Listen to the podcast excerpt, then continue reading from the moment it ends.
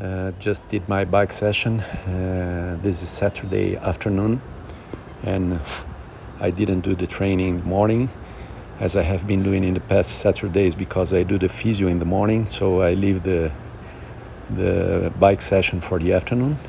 So I did it now. Uh, I am feeling good overall. It was nice to go to the physio and to see that there is a clear progress in in my leg. So it's much better, although it's still there, something in my leg. Uh, so a couple of weeks additional for recovery. But good to see the progress. I did some exercises and now I went into the bike here.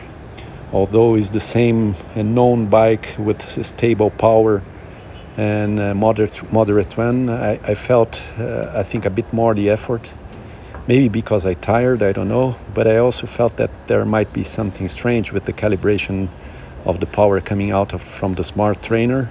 I felt that it was more power needed. Uh, when I had to go up in power, it seems that it was more than normal. So it was quite an effort. But uh, yeah, maybe it's because I'm tired or maybe something indeed with the calibration, I don't know. All in all, good effort. I liked the, the session. Uh, now tomorrow I think I will definitely go for a swim. And if I feel okay I will also do a run. Let's see I will decide tomorrow. Overall great feeling good this weekend. Uh, good feeling with the clear recovery uh, or recovery progress. And tomorrow I see how I go with the trainings. Enjoy the rest of the Saturday and overall feeling great